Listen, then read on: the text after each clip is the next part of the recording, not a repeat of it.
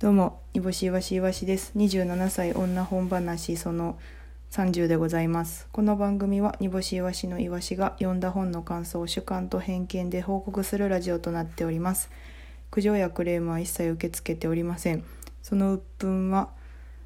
一旦入れておこうみたいに使ってるリュックサックのポケットを掃除してみるなどして発散してください。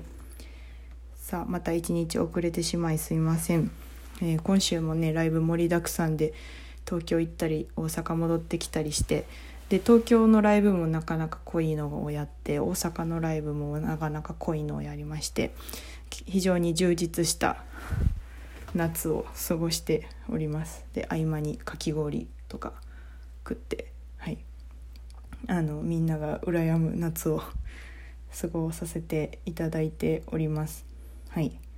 昨日あの要さんとのツーマンライブ何とぞ何とぞがありまして、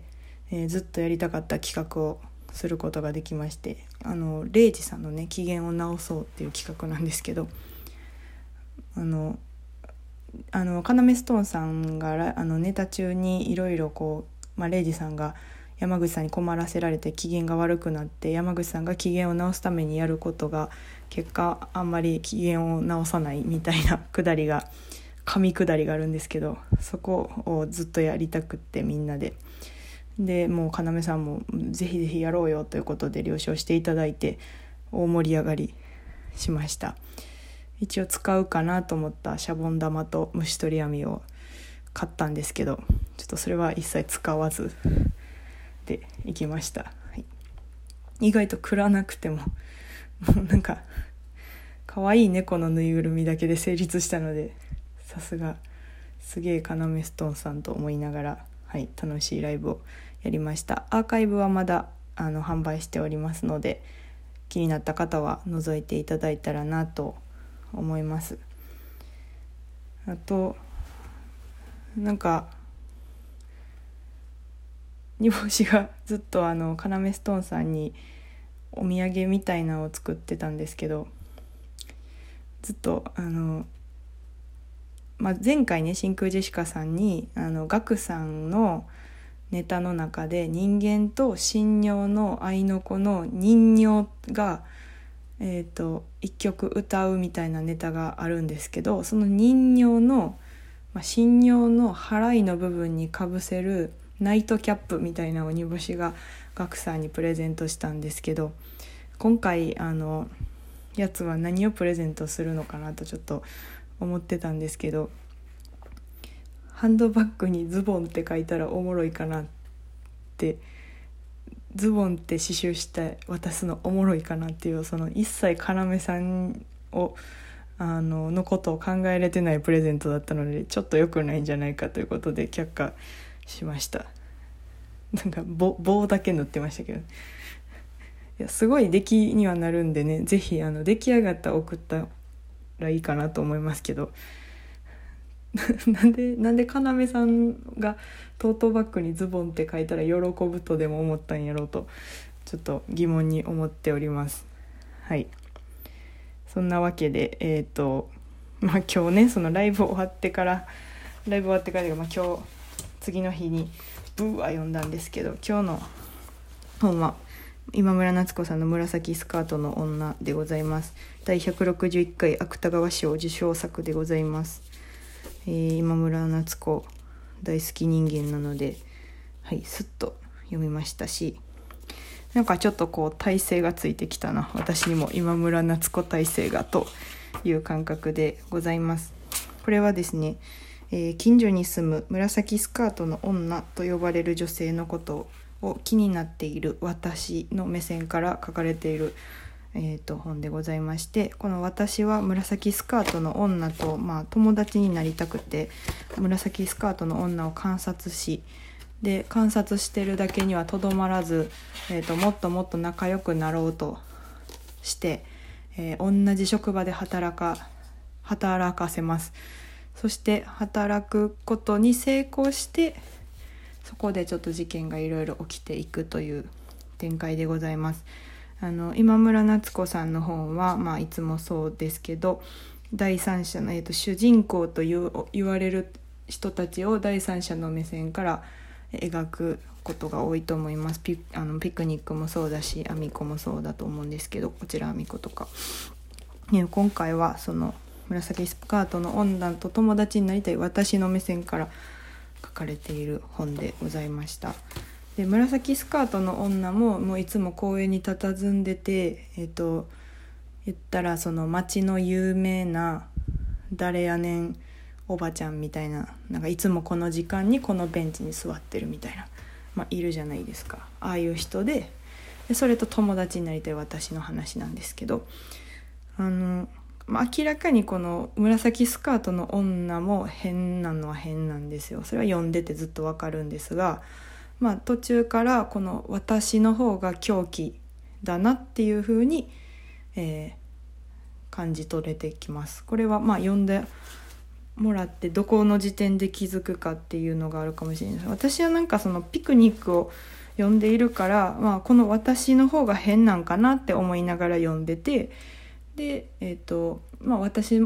その紫スカートの女に固執しまくっている私怖って思いながら読み進めていってて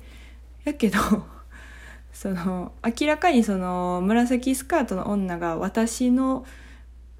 提示したルートに乗っかりすぎていっているというか、まあえーと、バイトとかも私がターンワークとかを置いていつも座ってるベンチに置いてそれを読んでとかシャンプーとかも紫スカートの女の、えーと、ドアノブにかけてるえ、ー、とかかけてそれを 紫スカートの女は使ってるとかまあ、本来その紫スカートの女が正常というか普通の人とするならば、まあ、ドアノブにかかっているシャンプーは使わないわけなんで私は何やろこの紫スカートの女も私の存在には気づいててでもそこを深追いせずにしてたのかもしくはあの就職ではバイトが決まってから、まあ、結果めちゃくちゃネタバレなんですけどその私っていうのがバイト先の人なんですがまあまあそれは同じところにバイトで働く働いて友達になるのでなんですがまあこの人だっていうのが明確に分かっていたのかなとちょっと思いました。だからシャンプーとか使ったりするのか？気づいてたのか？気づいてなかったのか、まあ、最後のクライマックスのシーンとかでも気づいてた感じがちょっとするなって思いながら読んでおりました。あとはやっぱりこうなんかね私この今村さんの「紫スカートの女」とか言いながら表紙がドットのなんかかぶりもんみたいなんでもこれでも多分身長的に考えて膝下出てるでしょだから頭は多分このこれスカートじゃないってことですもんね多分ね。なんかかぶってるってこと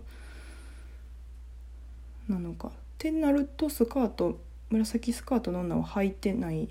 紫スカートじゃないの女ではないんですよねこの2本足出てる人は。なんやろちょっとここはあんま分からんなと思ってます。はいうんなんかあと今村夏子さんの本とかでよく思うのはなんか伝え劇のシーンって結構多くって、えーと、例えば、まあ、これめちゃくちゃネタバレになっちゃうのであんま言わないですけど A さんが B さんに、えーと「楽しかった」ってえーまあ、楽しかったって言うとしたらその B さんが C さんに A さんはめちゃくちゃ楽しかったって言ってたよみたいなこの大げさに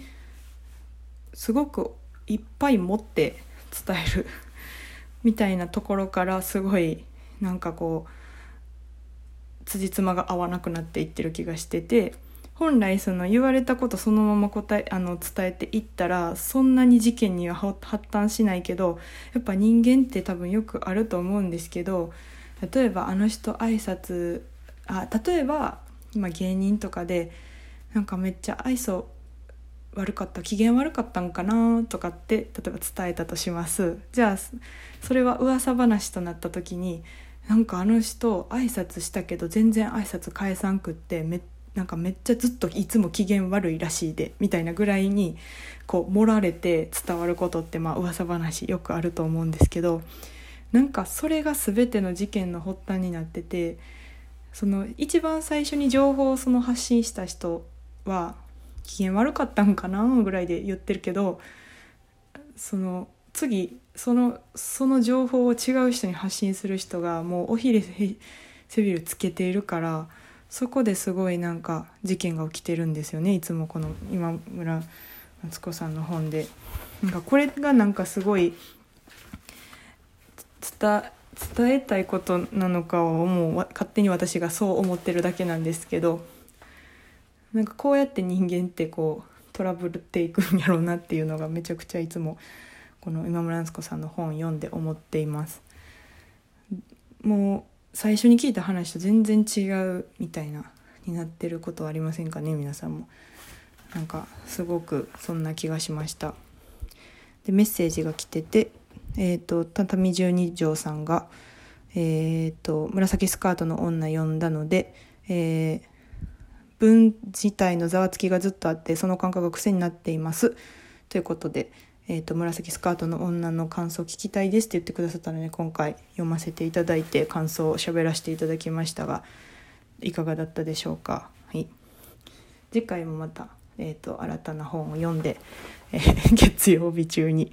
配信したいと思いますので是非聞いてください。以上27歳女本話でした。